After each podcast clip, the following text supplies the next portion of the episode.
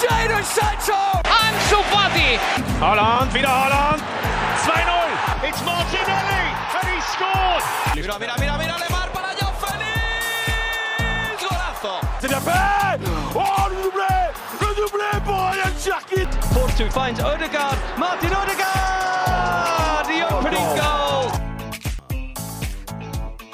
Bonjour à toutes et à tous, bienvenue dans le Formation Football Club, le podcast dédié aux jeunes joueurs, aux éducateurs et aux centres de formation. Au programme du jour, un gros programme puisqu'on va parler de la formation en Scandinavie. On prépare cette émission depuis plusieurs jours sur les traces d'Aland, d'Isaac et de Haute-Garde. Comment marche la formation en Norvège, en Suède, en Finlande, au Danemark et enfin en Islande?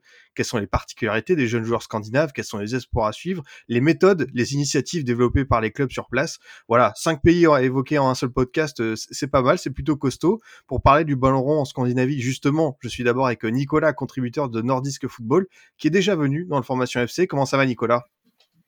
Salut Adrien, ça va? Merci de m'accueillir à nouveau. Et on avait déjà pu échanger pour euh, Kulusevski et Martin Odegaard. Et là, c'est avec plaisir de revenir pour parler plus généralement du, modèle de formation euh, nordique et, de ses qualités et, et, bonnes choses à suivre ou pas pour l'Europe. Ouais, ça, c'est sûr. Tu es déjà venu pour parler d'Odegaard et de Kulusevski. On va pouvoir parler de plein d'autres jeunes joueurs. Et qui dit jeunes joueurs, euh, Mickey, Mickey Elscout, euh, que vous connaissez bien sur Twitter, fier observateur des jeunes joueurs et de tant de championnats. Comment tu vas, Mickey? Bah salut, merci de m'avoir invité Adrien et bah je vais très bien et voilà c'est toujours un plaisir de parler foot et surtout bah, de, parler de ces beaux championnats qui sont euh, au nord de l'Europe et qui sont très riches en potentiel pour, euh, pour les club européen en tout cas. Ouais, je suis tout à fait d'accord avec toi, Mickey. Merci beaucoup. Et d'ailleurs, pour commencer, euh, Nicolas, avant d'étudier les, les, jeunes joueurs qui vont animer les, les, prochaines saisons, une question globale. Selon toi, quelles sont les spécificités de la formation scandinave? Qu'est-ce qui la distingue du reste de l'Europe, par exemple? Eh ben, Je pense qu'on qu peut déjà accentuer sur le, les manières éducatives de former. Il y a vraiment beaucoup de, de préparateurs et d'éducateurs dans les pays scandinaves. Euh, les pays scandinaves, d'ailleurs, ou nordiques, plutôt pour comparer les deux, c'est c'est parmi les pays les les meilleurs pays de, au monde au niveau éducatif. Et ça se ressent aussi dans la formation des, jeunes footballeurs. Parce qu'il y a vraiment euh, l'accent qui est mis euh, de, de former des, des futurs adultes. Donc euh, aussi bien au niveau sportif que mental. Et aussi c'est parce que euh, ils ont vraiment mis l'accent sur la formation parce que comme on a pu le voir euh, l'écart avec les plus grands clubs européens euh, commence à se créer, notamment financièrement.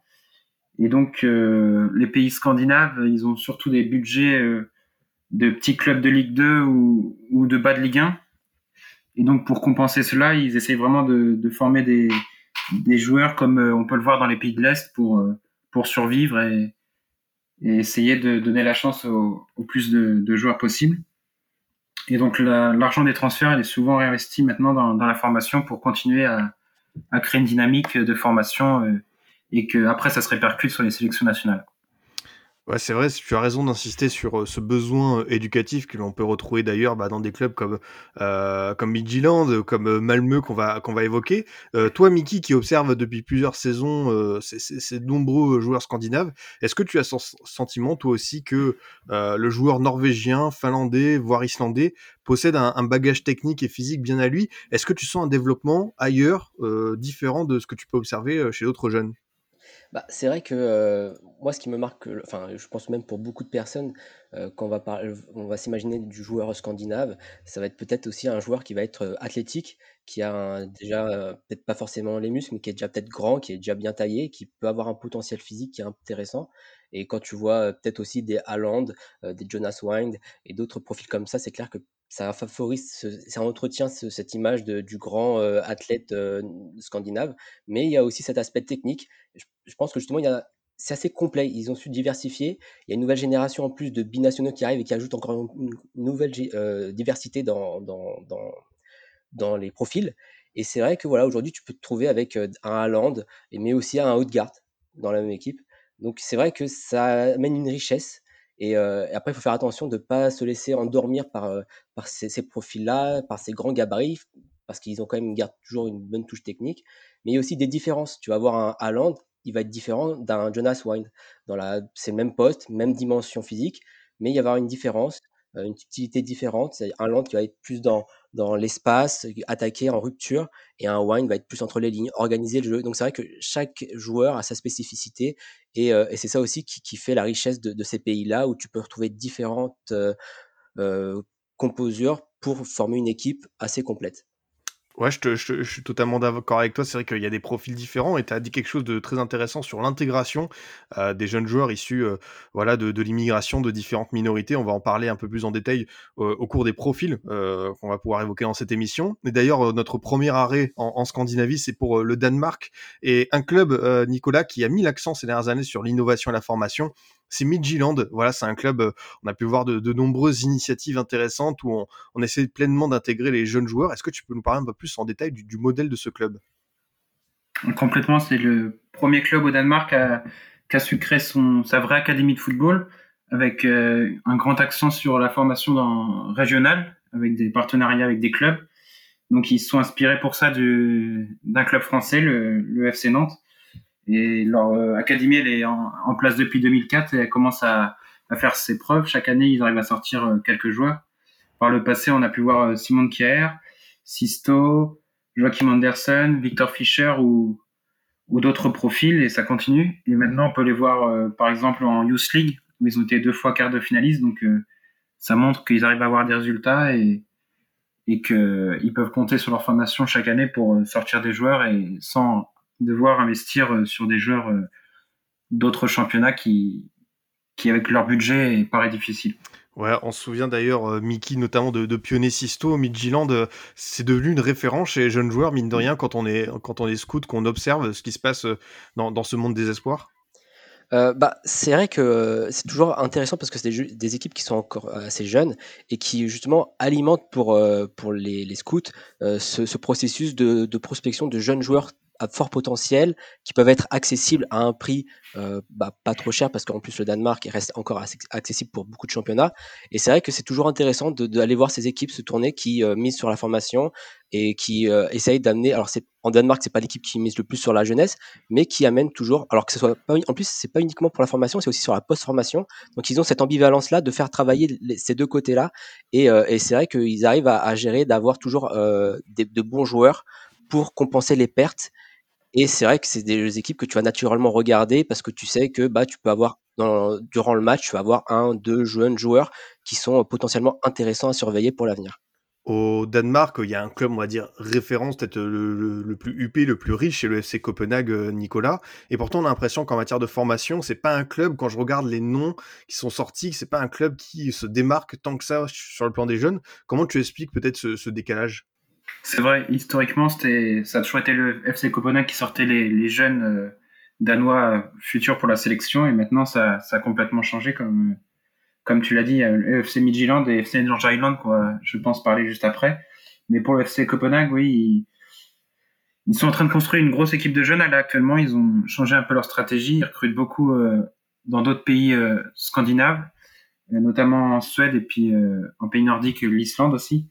Là, on peut compter Jonas Wine, Mohamed Darami, mais c'est vrai qu'il y en a de moins en moins comparé à, avant et, maintenant c'est plus le meilleur club formateur. On le voit en Youth League, c'est le FC Midtjylland qui le représente et c'est plus le FC Copenhague. Euh, donc c'est en train d'évoluer. merci euh, d'ailleurs Nicolas de, de, de, nous parler de Darami, un profil que Mickey tu as noté dans, dans ton carnet de bord. Voilà, merci beaucoup d'ailleurs pour la préparation de l'émission. Tu as noté, je crois, 18 jeunes, non 17 à évoquer au cours de cette émission et Darami en faisait partie. Pourquoi est-ce qu'il te plaît? D'ailleurs, je crois qu'il est suivi par un club de Ligue 1. Je crois que c'est tout si je ne m'abuse. C'est alors c'est vrai que c'est un joueur que je suis depuis pas mal de temps et c'est vrai qu'il a, euh, il a il a beaucoup évolué. Alors c'est avant alors c'était pas directement un, danois, il avait euh, je sais plus ça, je connais plus ça. Enfin il, voilà, Sierra Leone, et il a obtenu sa nationalité après.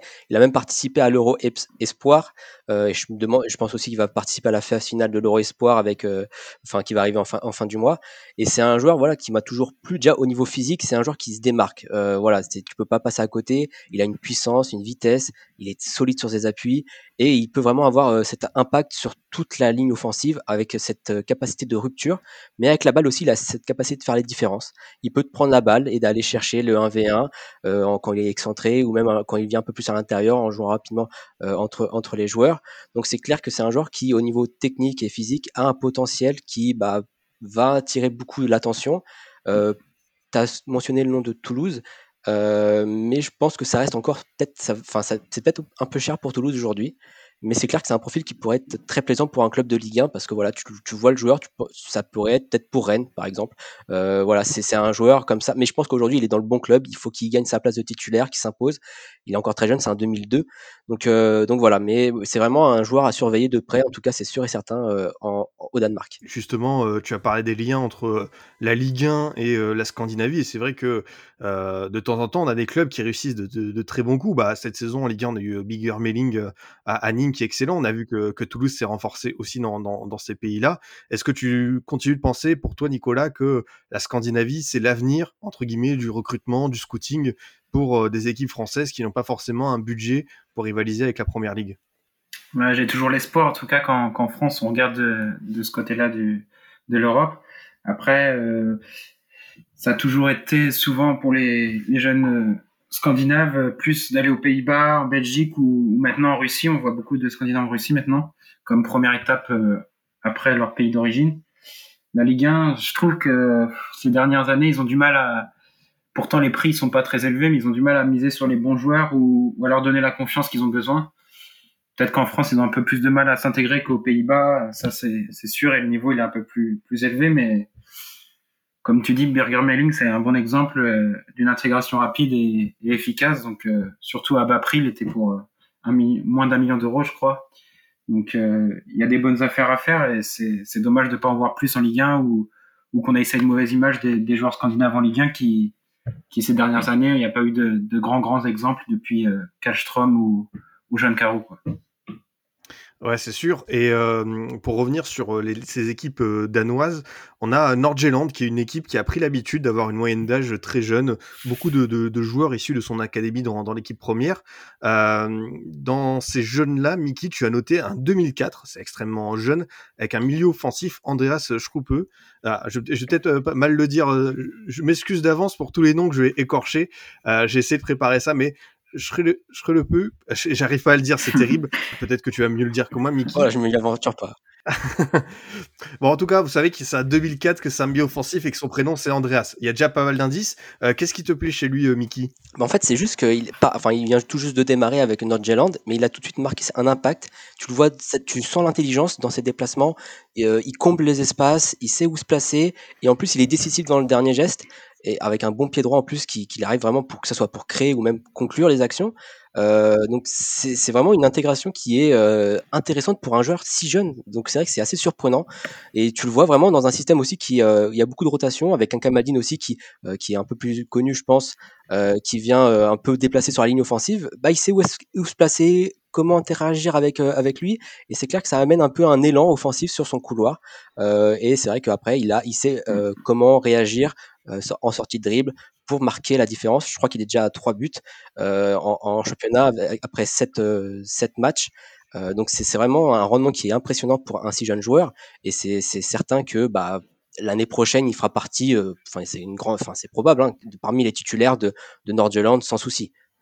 Ouais, justement, euh, Nicolas, pour poursuivre dans ce sens, euh, vous aviez réalisé sur Nordisk Football un papier pour mettre en avant le travail de, cette équipe. Euh, C'était très intéressant. Vous avez fait ça aussi pour Malmö sur les meilleurs centres de formation en Scandinavie. Comment tu expliques ce parti pris de Norgeland de faire extrêmement confiance aux jeunes, notamment de son centre de formation? Alors oui, c'est sûr, c'est l'une des plus jeunes équipes d'Europe actuellement.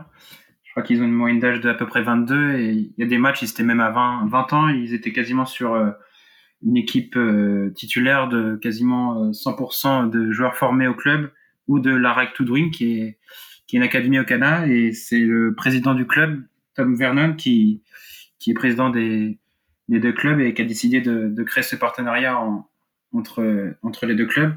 Donc lui il est arrivé depuis euh, fin 2015 et ça va faire maintenant ouais donc 4-5 ans que que North Island et chaque année ils essayent de de miser sur leur centre de formation et sur des jeunes et ça marche bien. Il y a eu Damsgaard, Scovelson, Mathias Johnson qui sont sortis il y a, quelques années. Et donc, euh, c'est vraiment une volonté de, de miser que sur des joueurs formés au club. C'est, leur objectif à court terme, de, de n'avoir que des joueurs euh, formés au club. Mais on voit qu'aussi, ils savent bien scruter les autres euh, championnats parce que comme euh, vous avez parlé d'Andreas, lui, il a été, c'est un Norvégien, il a été recruté à Bodo Glimt Et à 16 ans, il a été recruté, donc c'est quand même assez fort de recruter à cet âge-là et d'être en compétition avec d'autres plus grands clubs. Il était notamment observé par le Barça, donc il a choisi ce club-là parce qu'il savait qu'il allait jouer et, je pense que c'est un grand avantage dans, ce genre de club parce qu'ils savent qu'ils sont entre jeunes et même les jeunes du centre de formation, ils savent qu'ils auront plus facilement l'opportunité de, pouvoir jouer en première division danoise.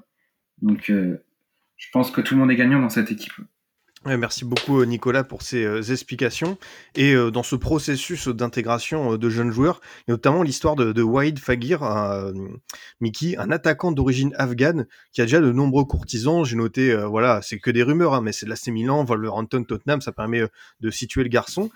Qu'est-ce qui te plaît dans ce profil Mickey de, de Wahid Fagir qui a la nationalité sportive danoise mais d'origine afghane? Bah, C'est que malgré son jeune âge, c'est un joueur qui se fait remarquer au-delà de son gabarit, parce que c'est quand même un grand gabarit, euh, c'est un joueur qui va euh, surtout prendre la différence, marquer la différence sur ses déplacements. C'est un joueur qui est intelligent, il sait où se placer, il sait comment se cacher par rapport à, son défenseur. Donc c'est clair que pour défendre sur lui, c'est assez compliqué. Et après, il a euh, bah, cette capacité de, de, de, de, offrir cette diversité entre appui et profondeur. Et avec la balle, il a cette dominance qui lui permet de, de mettre le pied sur le ballon, s'ouvrir les espaces. Et après, bah, une fois qu'il est dans la surface, il peut conclure du pied droit, du pied gauche, de la tête. Donc c'est vrai que c'est un, un, gabarit qui est assez complet. Euh, alors c'est encore très jeune, il peut beaucoup s'améliorer bien évidemment sur, dans le dernier geste, mais euh, voilà, c'est un joueur qui, au terme de potentiel physique et technique, euh, enfin, je pense qu'il va beaucoup plaire. il y a des comparaisons un peu avec Ibrahimovic. Jamais trop fan de ces genres de comparaisons, mais voilà, je pense que les clubs vont vouloir capter ce genre de joueurs qui sont physiques, techniques et qui en plus sont très jeunes comme ça. Donc voilà, c'est vraiment l'un des joueurs, en plus dans une équipe qui Velge, qui vient juste d'être promu, il a marqué quelques buts. Donc non, c'est vraiment intéressant ce qu'il montre pour, pour une première saison et je pense que même dans une meilleure équipe, il pourrait avoir un rendement encore supérieur par rapport à ce qu'il peut montrer. Merci beaucoup Mickey. Toi aussi Nicolas, de ce que tu as pu voir de, de White Fagir, que ce soit sportivement ou même sur le principe d'intégrer un joueur issu euh, voilà de, de, cette origine afghane. On a vu Pionicisto, je crois que c'est Soudan du Sud. Euh, le Danemark lui a donné les clés pour être euh, un bon footballeur en plus avoir une éducation pleine. oui, je suis complètement d'accord avec ce qu'il a dit. Mickey, il y a de plus en plus de joueurs qui ont la double nationalité qui, qui sont formés au Danemark et qui ont très vite leur chance. Lui, oui, il a commencé à 16-17 ans et c'est assez impressionnant de, voir sa carrure à 17 ans et son impact dans le jeu dans une équipe comme euh, Mickey qui est promu et qui joue le bas de tableau. Donc on a pu le voir aussi à l'Euro, espoir, et je pense qu'on va le voir encore euh, dans la phase finale, en demi-finale, euh, où Danemark est qualifié. C'est vrai qu'il y a pas mal de comparaisons avec euh, avec Zlatan Ibrahimovic aussi pour pour l'histoire, parce qu'il était aussi élevé dans, dans une dans, dans un esprit familial compliqué en banlieue et il a réussi à s'en sortir par le football et, et on va voir où, ça va le mener mais même dans le jeu il y a des comparaisons et moi aussi me fait un peu penser à Jonas Wine justement, mais en beaucoup plus jeune. Donc euh, un joueur vraiment complet à cet âge-là, c'est assez impressionnant. On va voir euh, l'avenir déjà cet été s'il y a déjà des rumeurs. Euh. On poursuit notre voyage à travers les, terres nordiques et un arrêt en Suède du côté de Malmö, le, club qui a formé Zlatan Ibrahimovic. Nicolas, il y a l'envie là-bas de proposer un développement à part pour les jeunes où l'on intègre pleinement l'éducation au processus sportif, c'est en tout cas la volonté des dirigeants. Oui, c'est sûr. Depuis c'est vraiment le, le club qui mise le plus sur la formation euh, des jeunes. Après, en équipe première, ça se répercute. Il y a un peu moins de joueurs qui sortent ces dernières années. On n'a pas trop de, de, grandes références. Il y a Mathias Wender qui, avait signé à Bologne et qui est en équipe nationale maintenant, mais il y a quand même de moins en moins de jeunes qui, sortent. En tout cas, euh, en sélection nationale, il n'y a pas beaucoup de joueurs qui sont formés à Malmö, donc euh, c'est plus un, projet sur le long terme, je pense, mais au niveau éducatif et de la structure, c'est sans doute le meilleur centre de formation en tout cas. Dans tes observations pour préparer cette émission, Miki, tu as mis en avant l'intelligence de certains joueurs en Suède, notamment au milieu de terrain, avec d'abord un joueur euh, d'Amarby, Eymar Cher. Euh, Qu'est-ce qui t'a séduit chez lui? Et après, on parlera d'Isaac Bergman de Norrköping. Alors, euh, alors c'est vrai que bon, il joue, euh, ça fait, enfin, ça fait la saison dernière qu'il a commencé, si je dis pas de bêtises. Et c'est vrai que c'est des joueurs qui vont plus impacter parce qu'ils n'ont pas le physique. Ils n'ont pas un physique qui leur permette d'avoir cette intensité qui, euh, qui va amener un, danger supplémentaire. Donc, ils jouent plus sur l'intelligence, sur leur placement pour alimenter les circuits de passe, pour euh, avec en plus une, très bonne technique pour un peu se défaire de la, de la pression adverse. Donc c'est clair c'est des joueurs qui permettent dans la construction du jeu d'avoir un meilleur contrôle, de sécuriser la balle et après avec une vision de jeu euh, de euh, bah, amener les décalages qui vont permettre de vite projeter le jeu vers l'avant pour chercher bah, les attaquants et passer en posture offensive. C'est vrai, ça c'est très intéressant ce que tu dis sur euh, finalement euh, euh, ce jeune joueur suédois qui est prêt, qui a de l'intelligence de jeu. Et ce sentiment, Nicolas, il se retrouve dans quand on voit ces, jeunes joueurs qui s'exportent. On a déjà parlé de Kulusevski dans cette émission, mais aussi Isaac à Real Sociedad, Zwamberg à Bologne, et bientôt Cajuste qui joue au Danemark et qui est annoncé sur les tablettes de l'AS Monaco. Comment tu expliques, toi, que l'adaptation pour ces jeunes joueurs, elle puisse se faire assez rapidement à 18-19 ans? Bah justement, c'est intéressant de parler de ça et justement des, des marcheurs qui, est, qui a un profil vraiment, euh, un petit profil, un petit gabarit et, et c'est pas ce qu'on ce qu'on imaginait des, des, joueurs nordiques il y, a, il y, a, quelques années. Il y avait beaucoup de stéréotypes dessus. Donc euh, pour euh, pour revenir là-dessus, il y a il y a beaucoup de jeunes qui partent en Italie, en Angleterre, en Suède, mais il y en a encore qui restent et, c'est la volonté du club d'Amarby justement qui est qui est un club de la capitale et qui a, qui a des investisseurs dont Zlatan qui qui veulent miser sur la formation et c'est intéressant aussi dans le sens où Marcher, lui, il a pu faire ses gammes un peu déjà en professionnel euh, avec des, en jouant contre des adultes parce qu'ils avaient un, un, club partenaire en troisième division qui était Lika Frege et il pouvait jouer là-bas et après être sur le banc en, équipe première à Marby jouant D1 et il pouvait combiner les deux les deux. Et donc euh, c'est intéressant parce que dans le fait euh, on voit de plus en plus en Suède des, des jeunes qui sont déjà prêts à 17-18 ans euh, physiquement et, tactiquement euh, pour, pour directement avoir un impact euh, en première division suédoise. justement, dans cette première division suédoise, merci pour la passe décisive, il y a des défenseurs, Mickey, et c'est vrai que tu souhaitais mettre en avant deux profils qui sont intéressants parce que ce sont deux défenseurs qui évoluent dans des défenses à trois. J'ai noté Jesper Tolinson à Göteborg et Jamie Roche à Sirius. De qui tu veux nous parler d'abord en premier, peut-être? Euh, bah tiens, Jamie Roche, euh, voilà, alors lui, c'est un milieu de terrain de base et c'est vrai qu'il a été repositionné dans une défense à 3 avec, il est associé à Joseph Collet qui est prêté, par, par, par, le Chievo Vérone et c'est vrai que, il est à côté alors lui, Joseph Collet est dans l'axe et lui, il est sur le côté gauche et c'est vrai que c'est, c'est une position qui lui met beaucoup de liberté, avec la balle parce que voilà, il peut s'excentrer, et c'est un joueur qui est bon avec la balle, il sait forcément se défaire du marquage, il sait occuper l'espace et son pied gauche lui permet de jouer avec ses partenaires, de combiner dans, dans, voilà, dans, dans, cette partie extérieure. Et après, quand il a l'espace ouvert à lui, il peut te permettre même de faire des belles passes longues vers la surface. Donc c'est intéressant dans, ce travail-là. Et surtout, il, a cette lecture du jeu qui lui permet de savoir quand est-ce qu'il doit être agressif euh, sur le porteur du ballon. Alors des fois, euh, ça peut exposer son dos, mais justement, le bienfait d'une défense à 3, c'est que ça permet un peu de aussi compenser ce, cette agressivité-là de, des centraux. Donc euh, voilà, je pense qu'il a bien trouvé sa position là, et c'est là où il, au moins il performe cette saison. Il a trouvé une place de titulaire. Donc non, je trouve ça très intéressant comment il a pu s'adapter à ce nouveau poste et en alliant avec cette capacité technique et cette intelligence de, défensive pour, pour aider l'équipe sur ce début de saison. Ouais, ça c'est très intéressant ce que tu dis. Et du coup, tu as aussi noté Jesper Tolinson qui évolue à Göteborg, autre défenseur. Qu'est-ce qui t'a plu chez lui? Bah, C'est pareil, c'est des défenseurs qui sont mmh. déjà assez, assez grands. Ils ont des prédispositions physiques, même si Tolson, il a peut-être plus de potentiel physique que Jamie Roche. Euh, mais voilà, c'est des défenseurs en plus qui jouent dans un système qui, je pense, le plus facile pour intégrer des jeunes, c'est des systèmes à 3 où euh, ils ont peut-être plus de liberté, ils sont peut-être plus en sécurité parce qu'ils savent qu'il y, a, euh, y a un partenaire qui peut être là pour compenser le mouvement. Si jamais il sort plus haut, tu as le milieu terrain qui peut prendre sa place. Donc voilà, il y a, peut-être moins de préoccupations à ce niveau-là. Et, et, voilà, c'est des défenseurs. Alors, Tolson, Tolson, voilà, il a la taille, il sait aller au contact, il contrôle sa zone justement il peut après avec la balle aussi, il a une influence avec la balle qui lui permet de aussi amener les décalages, euh, des passes verticales, mais aussi en portant la balle. Donc voilà, c'est des profils. Alors c'est encore à peaufiner parce que voilà, il y a peut-être un peu d'irrégularité dans, sa production, mais c'est euh, par rapport à ce qu'il monte sur le terrain.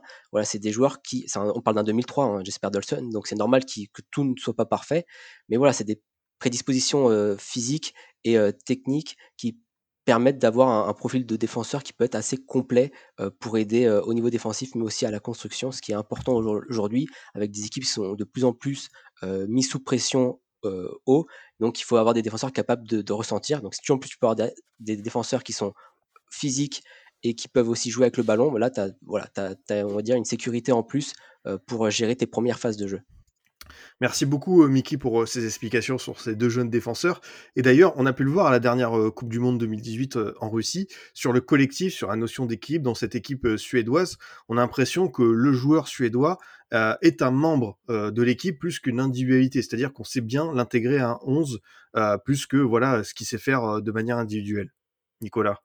C'est sûr, et comme tu le dis, Adrien, c'est la sélection suédoise, c'est avant tout un collectif et une bonne base défensive en 4-4-2 c'est la tactique qui est utilisée depuis des dizaines d'années et on le voit aussi beaucoup en championnat. Donc, euh, on aime bien euh, créer des joueurs au service du collectif et, c'est ce qui est aussi représenté en, en Allsvenskan, la, la D1 euh, suédoise, où il y a beaucoup de joueurs qui, qui sont habitués à cette tactique et en sélection jeune, c'est pareil.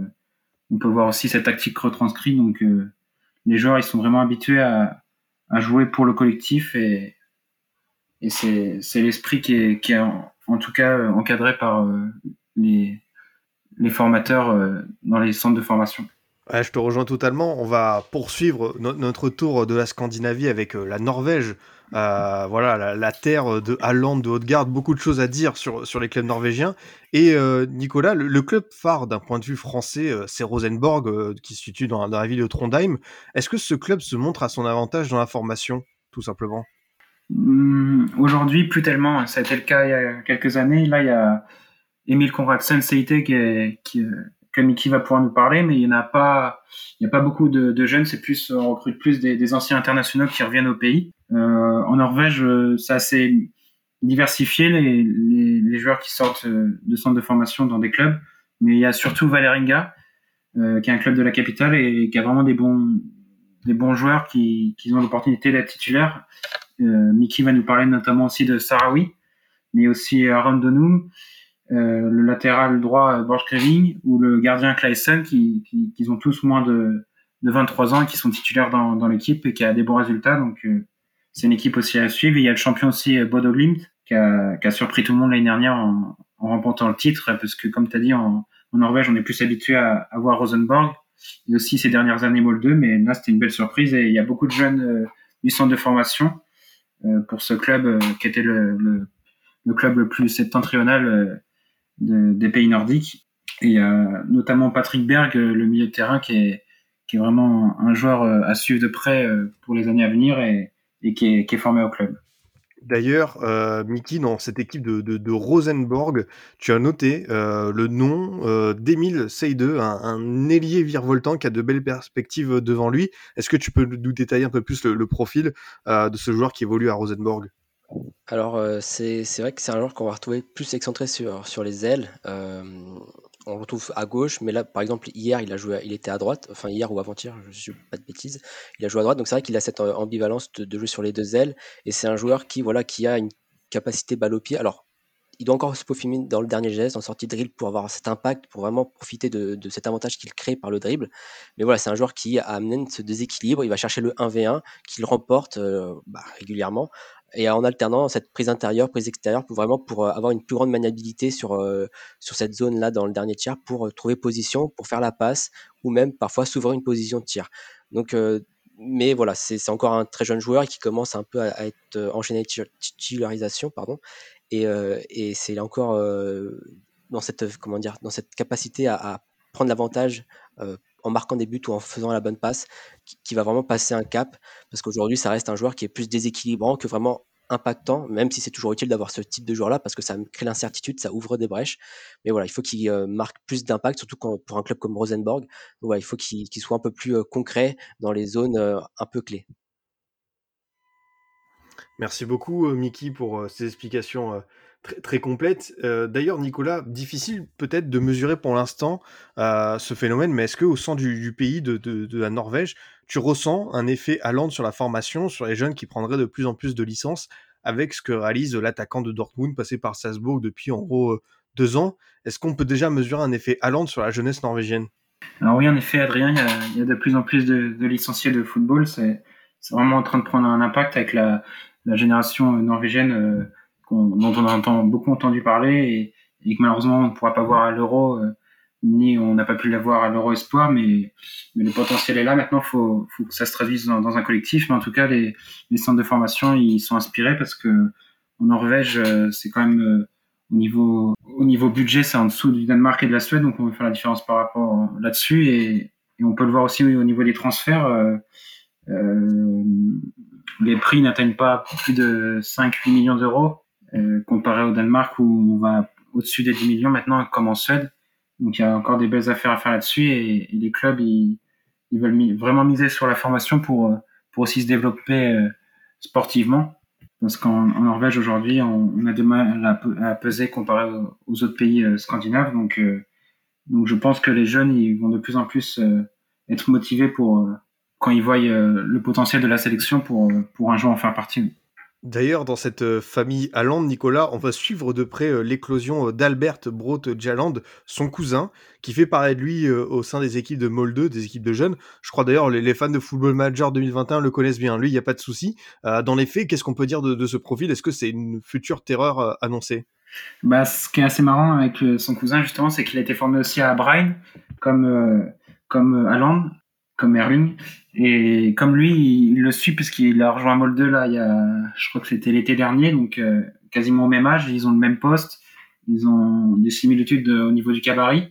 Après, il y a eu une grande inflammade parce qu'il y a eu pas mal de grands médias qui ont repris les statistiques qui étaient un peu malheureusement faussées parce que c'était ces, ces, statistiques euh, en équipe jeune, mais à Brian, pas à Molde. Donc on va suivre avec attention. Je pense pas qu'il va on va le voir euh, cette année ou pas beaucoup en tout cas. Mais euh, il fait parler de lui parce que oui, il a un potentiel euh, physique et, dans le style de jeu qui, qui fait penser à son cousin, donc à suivre à l'avenir. Mais ça serait marrant en tout cas de le, voir aussi suivre le même destin que, que son cousin. Ça, c'est évident. Euh, pour revenir sur d'autres profils, euh, Mickey, euh, tu nous as fait part de deux profils défensifs qui t'ont séduit en Norvège. Avec d'abord, je commence Ernik du, du Viking FC. Est-ce que tu peux nous en parler plus en détail? Alors lui, c'est vraiment mon petit chouchou en, élite syrienne. Alors il y avait Jesper Dallon qui a rejoint la Belgique, mais lui, c'est vraiment l'un de mes petits chouchous de la saison passée. C'est vrai que quand tu le vois, c'est un défenseur qui est assez complet, un défenseur athlétique, euh, qui sait bah, bien se positionner. Alors, il joue dans une défense à 3, donc comme je l'avais dit précédemment, c'est toujours peut-être plus simple pour avoir plus de repères et peut-être euh, moins couvrir, moins se disperser en tout cas. Et, euh, et même avec la balle, tu sais, c'est un joueur qui bah, ne va pas paniquer. Quand il y a l'espace ouvert, il va amener cette supériorité pour aider l'équipe à, aller vers l'avant, amener cette supériorité-là vers l'avant. Et, même avec la balle, il peut te faire des bonnes passes longues pour chercher ses partenaires, pour aller chercher la diagonale. Donc, donc voilà, c'est un joueur qui t'amène cet impact dans sa moitié, dans sa surface, pour la protéger, pour la défendre, avec toujours ce bon positionnement pour intercepter, pour couper les circuits adverses. Et une fois avec la balle, bah, il peut te permettre de, sortir de ce pressing-là et de, lancer les premières phases de jeu. Ça, c'est sûr que c'est intéressant comme, comme profil. D'ailleurs, autre, milieu autre profil défensif qui t'a séduit, j'ai noté Philippe Roningen Jorgensen Dodds. Euh, pas simple à dire, mais euh, dans ce que tu décrivais euh, de, ce joueur, il y a quelques aptitudes que l'on peut souligner. Alors oui, c'est alors lui c'est vraiment un milieu défensif. On va vraiment se il va se concentrer un peu bah, en soutien de la défense, une position assez profonde sur le terrain. C'est-à-dire que même quand il a la balle, bah, c'est plus par la passe, pas forcément en, portant la balle qui va créer la différence. Mais voilà, c'est parce qu'il peut jouer du pied droit, même par du, pied gauche. Donc voilà, il a cette, euh, euh, cette capacité de, d'avoir cette liberté de, euh, qu'importe sa position des deux pieds. Et après, c'est vrai qu'il a une, il a une, enfin, je connais pas son gabarit exact, mais il a un bon gabarit en, termes physiques. Donc, c'est-à-dire que même sur les airs, il peut être sur les premiers ballons et il peut aussi amener un peu de l'engagement physique, même si c'est plus par sa lecture de jeu, son intelligence de placement qui va peut-être un, plus impacter le secteur défensif. Mais voilà, c'est peut-être plus un, meneur de jeu en retrait qui va peut-être organiser une position profonde. Ça compense un peu ce, manque de vitesse ou du moins ce manque d'impact avec la balle, euh, balle au pied pour perforer euh, le, milieu. Donc voilà, il, s'est adapté avec ses qualités pour, euh, pour vraiment aider l'équipe à la construction. Très intéressant ce que tu dis encore une fois, Mickey, merci beaucoup. On va suivre ces, ces deux jeunes de près comme euh, tous les autres. Euh, Nicolas, si on se projette d'ailleurs sur l'avenir de cette sélection norvégienne, est-ce que tu penses qu'elle a le futur matériel d'un outsider dans les grandes compétitions internationales? Quand on regarde la future base avec euh, même c'est déjà la base actuelle, Haaland, Haute-Garde, euh, de l'AC Milan ou encore euh, Hager de, du Celtic, on se dit que c'est pas mal, il y, y a- de quoi faire. Ouais, sur toutes les lignes, il y a quand même euh, des joueurs confirmés qui jouent dans des, grands championnats européens. Ça faisait longtemps que c'était plus arrivé pour, pour, pour, la Norvège. Donc, euh, ils sont vraiment attendus. Et, il y a eu la petite déception euh, de ne pas être à l'Euro 2020 avec la, défaite face à la Serbie. Mais là, ils ont changé de sélectionneur et, on va voir. euh, Il y a, vraiment une, base solide, comme tu as dit, très jeune. Donc, euh, clairement, elle est attendue au, au tournant, cette sélection. Et même en plus jeune, comme a dit Mickey, il y a encore des, des profils très intéressants qui, qui pourraient euh, euh, faire changer de visage à la Norvège, parce que la Norvège, c'était vraiment... euh, ils n'ont pas beaucoup disputé de grandes compétitions ces dernières années. La dernière, c'était à la Coupe du Monde 98, et, et on était habitué à avoir des grands profils, à jouer des longs ballons en kick and rush, et là, c'est, ça va être un autre style de jeu, donc on a hâte de voir ça, et, et il y a le potentiel en tout cas pour devenir, comme tu dis, un, outsider qui, qui, qui puisse être présent en tout cas euh, à toutes les compétitions internationales euh, à suivre. D'ailleurs, Mickey, on a parlé de, de euh, de l'AC Milan, qui s'était hein, révélé, euh, je crois, lors, d'un barrage d'Europa League. Est-ce que c'est un profil qui te plaît en termes d'ailier? Euh, Jens Peter Augue, voilà. Euh, parce que on se dit que c'est un jeune joueur qui a beaucoup d'avenir. Finalement, il a que 21 ans, un poste d'ailier. Déjà à l'AC Milan, il y, a- un bel avenir pour lui. Ah bah, c'est certain que partir si tôt dans un club comme le Milan AC, c'est l'AC Milan, c'est voilà, c'est un bon euh, pour sa carrière. euh, voilà, de passer de la Norvège à directement l'un des grands clubs euh, d'Italie. Après, il faut avoir le temps de jeu, malheureusement, parce que qui dit grand club dit aussi grande concurrence, peut-être aussi l'exigence supérieure. Donc c'est aussi une adaptation à faire. Il est un peu, il a bien débuté avec l'AC Milan, il a un peu perdu du temps de jeu en cours de, enfin en de la saison. Là, je sais même ça fait longtemps que je l'ai pas vu en tout cas avec l'AC Milan cette fin de saison. Donc euh, donc c'est peut-être là où peut-être chercher un prêt en Italie dans un club peut-être plus petit pour chercher cette adaptation en Serie A. Mais euh, oui voilà c'est des voilà profils qui, euh, qui sont prometteurs, qui qui gagnent à, aller très tôt. même si je pense que pour les clubs c'est toujours déchirant de voir les, plus jeunes joueurs partir, mais bon c'est aussi dans le processus de développement du joueur d'aller dans des compétitions un peu plus ardues. Donc c'est comme ça aussi que le joueur va s'améliorer, c'est aussi comme ça que la sélection va gagner en qualité. Euh, donc, euh, donc voilà, c'est- intéressant de voir comment il va réussir à s'adapter à la Serie A et, euh, sa stratégie aussi d'avenir parce que il peut pas rester une saison, une autre saison à l'AC Milan sans jouer. Il faudra peut-être viser un peu, un peu moins grand, un petit prêt peut-être d'une saison pour, pour essayer de s'aguerrir un peu plus et, et, revenir peut-être chercher une place de titulaire après à l'AC Milan. Bah ouais, ouais, je suis d'accord. hein. Un prêt aux Girondins de Bordeaux, euh, s'ils sont en Ligue 1 encore, euh, moi, moi je prends tous les jours. hein. Ça, il y a pas de, y a pas de problème. Merci beaucoup, euh, Mickey euh, et Nicolas, pour ce chapitre norvégien. On va évoquer maintenant un, un pays qui sera euh, là pour le prochain Euro. un bel exploit de la part de la Finlande qui s'est qualifiée. C'est une sélection qui travaille bien, mais c'est vrai que c'est un championnat encore méconnu à, à notre niveau. On ne sait pas trop ce qui se passe là-bas. Et justement, Mickey, tu vas pouvoir nous en, nous en parler un peu plus parce qu'il y a, y a des jeunes joueurs qui travaillent bien et notamment un jeune joueur qui est arrivé euh, au cours de la saison en Ligue 2 du côté de Toulouse, Nathan Skita. Euh, J'ai pas souvenir d'avoir vu un Finlandais depuis Teemu Tainio à, à la JOCR personnellement. C'est vrai que c'est une curiosité quand même, ce petit jeune Finlandais. Ah oui, oui, c'est vrai que. Alors, moi, c'est vrai que pour le championnat finlandais, c'est. euh, en termes de, diffusion, c'est assez compliqué de trouver des, des, bons euh, streaming. Mais c'est vrai que j'étais tombé sur son équipe et, euh, et très vite, quand j'ai vu euh, ce petit joueur euh, se déplacer entre les lignes, ce pied gauche, euh, arriver à combiner dans des petits espaces, euh, à être bon sur coup de pied arrêté et euh, être aussi décisif dans le dernier geste, voilà, ça m'a marqué l'attention. Et c'est vrai que quand j'ai vu en janvier, quand il a rejoint le TFC, si je dis pas de bêtises.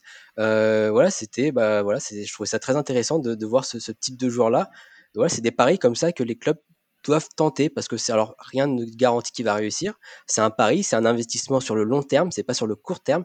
Je pense qu'ils l'ont, ils l'ont acheté justement pour anticiper euh, l'une des figures de cette saison en Ligue 2, c'est Adli, euh, de ce, ce profil de gaucher qui a une belle activité, qui va entre les lignes, qui va chercher la ballon, qui va animer le jeu. peut-être qu'il va devoir peut-être prendre plus de volume à ce niveau-là. Mais voilà, c'est ce principe-là d'aller chercher dans, ce type de championnat-là des talents, l'un des meilleurs talents. Alors, je suis pas un expert, bien sûr, mais voilà, je pense que je ne prends pas de risque en disant que Skita était l'un des meilleurs talents du championnat euh, quand il part euh, du TFC en tout cas. Mais, euh, mais, voilà, je trouve ça intéressant en tout cas par le principe et je suis curieux de voir comment il va réussir à s'adapter à, la France et au TFC, surtout s'il monte en Ligue 1 l'année prochaine. Tu penses qu'il est prêt pour le niveau Ligue 1, qu'on a la perspective de le voir dès la saison prochaine? Ça serait, je pense que ça serait compliqué déjà que même en Ligue 2 on l'a pas trop vu. Euh, après c'est peut-être normal, c'est peut-être aussi une adaptation euh, à la France, à, arriver. Mais pour être titulaire, peut-être pas, mais au moins faire peut-être dans la rotation. Euh, voilà, être dans la rotation, je pense que ça sera un bon premier pas pour lui.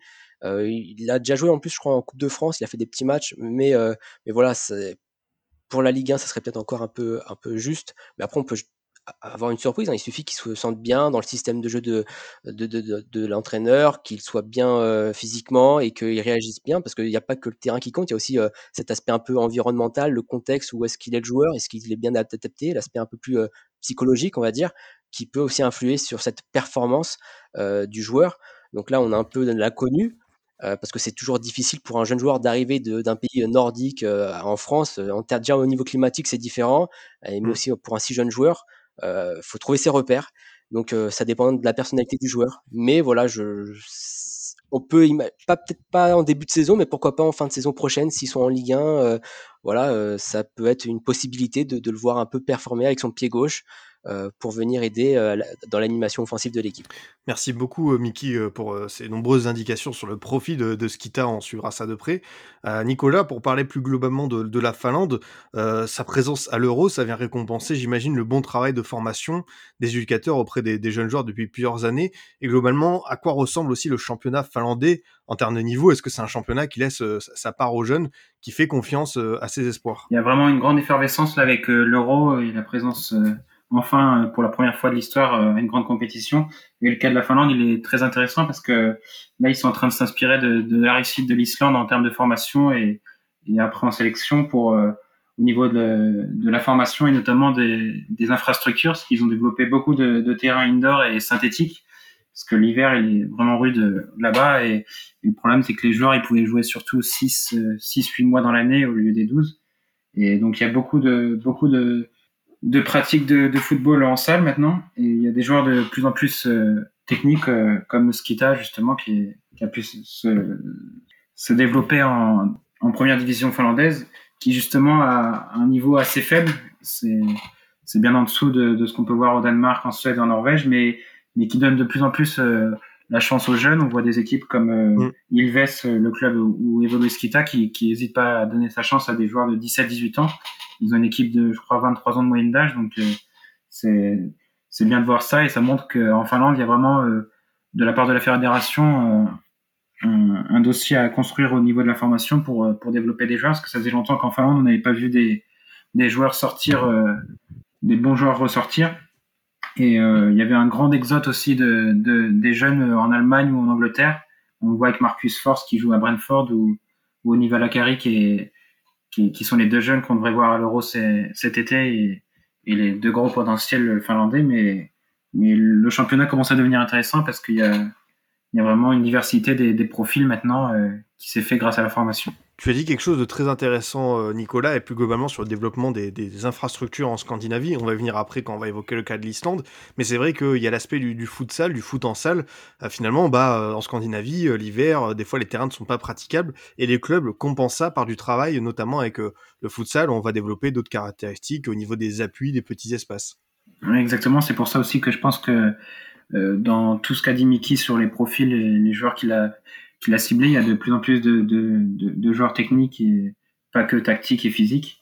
Donc c'est intéressant de voir des profils et, enfin les fédérations miser sur sur ce, ce genre de pratique en salle parce que en Norvège, Suède, c'est pareil. Euh, on mise de plus en plus l'hiver là-dessus euh, pour euh, continuer la préparation et, et on n'a pas parlé, mais c'est vrai que les championnats, c'est en année civile, à part pour le Danemark. Donc, c'est aussi une autre adaptation pour les jeunes qui, quand ils vont dans d'autres championnat parce que les, championnats prennent vers mars-avril et se terminent euh, vers euh, octobre-novembre. Donc euh, de novembre à, avril, parfois, il y a, y a, la grande trêve et, et, il ne joue pas. Donc, c'est important d'avoir des infrastructures pour continuer à jouer sur des terrains qui sont pas praticables, mais en futsal, c'est possible. Justement, on va terminer euh, notre voyage euh, en Scandinavie par l'île de toutes les promesses, euh, les irréductibles islandais qui nous ont fait vibrer lors de l'Euro 2016.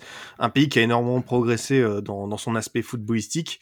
Et pour commencer, Mickey, tu voulais évoquer un, milieu droit, un 2002, Valger Valgerson, qui évolue dans le championnat local à Copavog. Je crois qu'il a fait aussi un passage par Brentford. Euh, qu'est-ce qui te séduit chez lui et globalement, euh, comment tu fais toi pour observer des jeunes joueurs du championnat islandais? Parce que c'est assez intéressant aussi euh, de, pouvoir évoquer ton travail, Mickey. comment tu fais toi pour réussir à avoir des, matchs de ce championnat-là?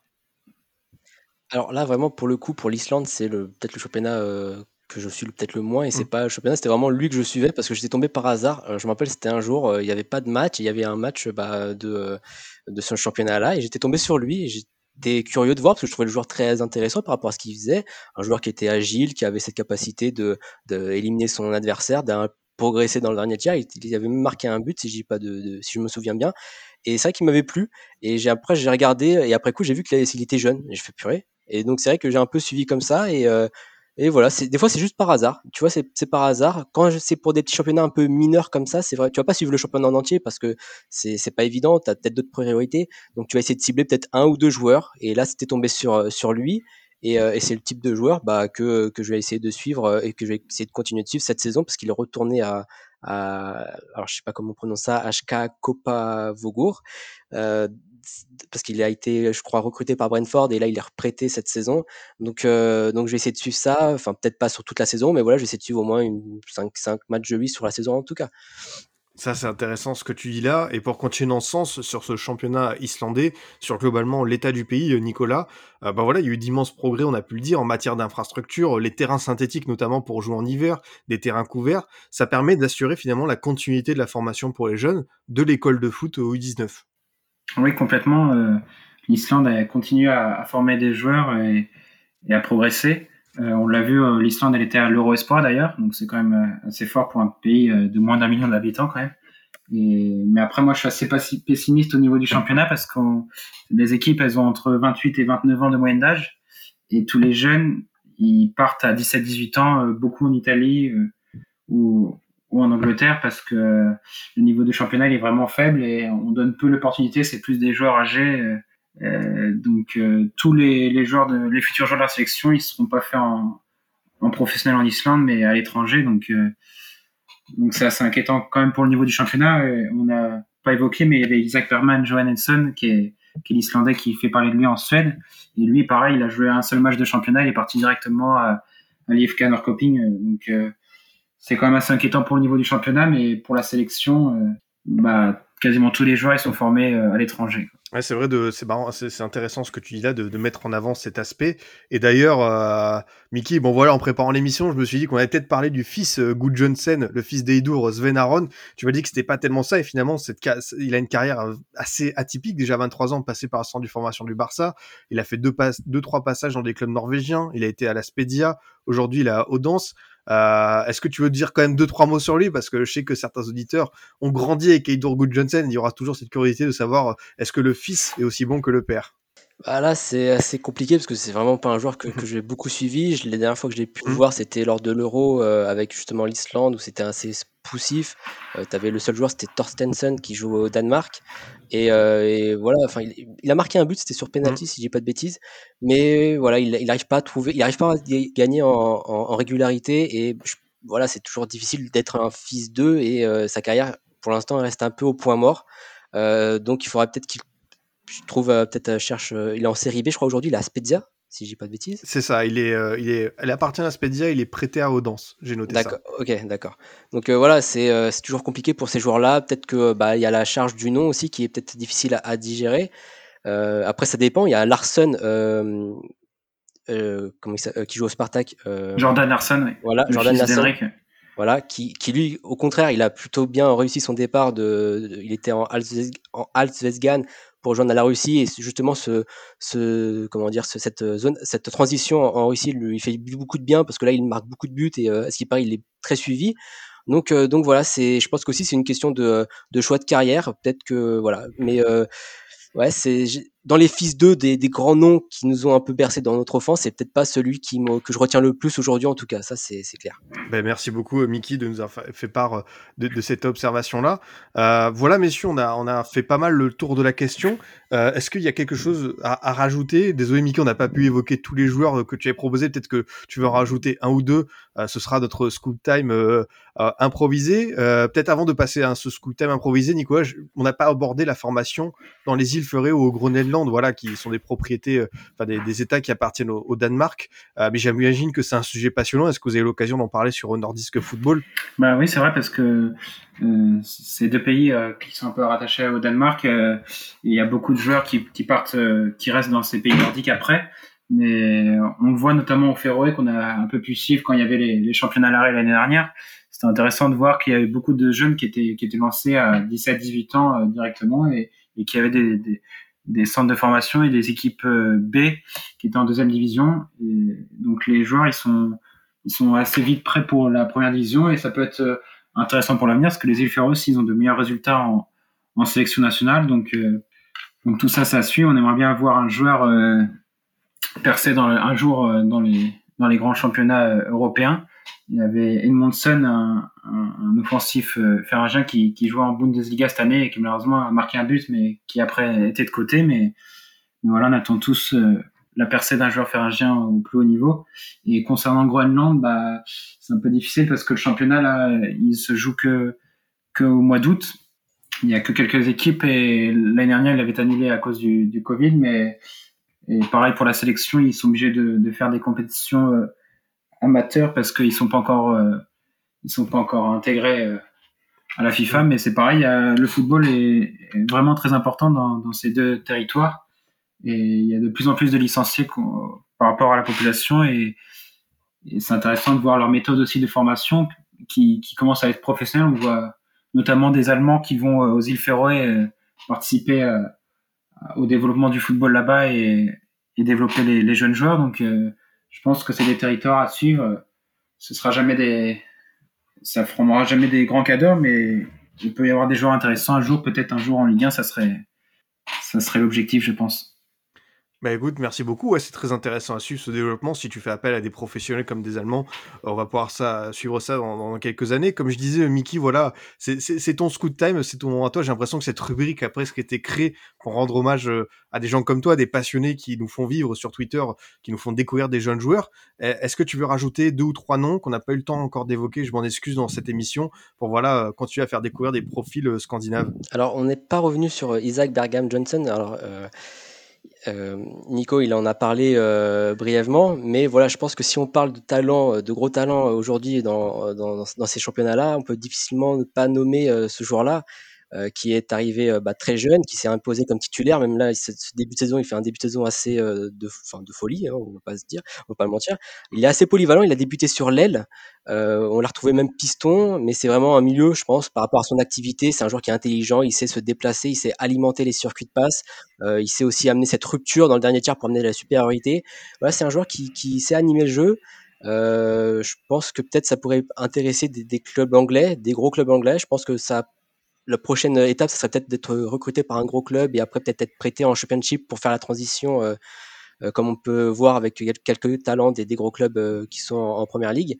Mais c'est vraiment un joueur euh, qui moi qui me plaît beaucoup parce que je trouve vraiment c'est des joueurs qui sont euh, intelligents, qui savent jouer avec des partenaires, qui qui ont euh, une polyvalence, une, une flexibilité sur le terrain qui permettent justement de d'anticiper et de s'adapter, de moduler les différentes phases de jeu. Donc c'est toujours des des joueurs très intéressants, surtout quand on parle d'un joueur qui est de la génération 2003. Donc voilà, c'est voilà, assez fou. Et j'ai un autre nom qui joue en Autriche dans le groupe Red Bull. Euh, c'est Moritz Gerkart euh, qui euh, va probablement faire parler de lui avec le Red Bull Salzburg prochainement. C'est un milieu qui est à un pied gauche un peu soyeux. Voilà, moi à chaque fois que je le vois, j'ai l'impression qu'il est décisif sur un coup de pied arrêté.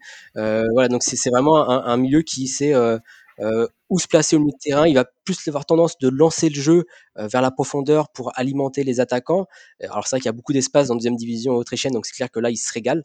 Mais, euh, mais voilà, c'est ça sera là, je pense, d'un des, des prochains joueurs qu'on pourra retrouver avec l'équipe première de Salzbourg dans, dans les prochaines saisons. Et d'ici combien de temps tu le vois à Leipzig, du coup, logiquement? euh, bah, on va, je sais pas, 3 ans encore. Allez, on va être généreux parce que c'est en, 2003, donc il a encore le temps. On va mettre 3-4 ans, allez. Le temps de, se développer. Mais écoutez, euh, merci beaucoup, Mickey. Merci beaucoup, Nicolas, pour euh, toutes ces explications. C'était un vrai plaisir. On a pu évoquer plein de choses, plein de jeunes joueurs sur la Scandinavie, développer de nombreux thèmes sur comment on travaille finalement dans ces pays-là. on n'a pas forcément toujours l'habitude de de, mettre en avant euh, ces, sujets-là, mais c'était un vrai plaisir de pouvoir faire ça avec tous les deux. J'espère que vous avez pris vous aussi du, plaisir dans cette émission. Oui, c'était très enrichissant. Également, un grand merci euh, Adrien, c'était un plaisir de pouvoir évoquer ce, sujet qui, comme tu dis, est peu évoqué.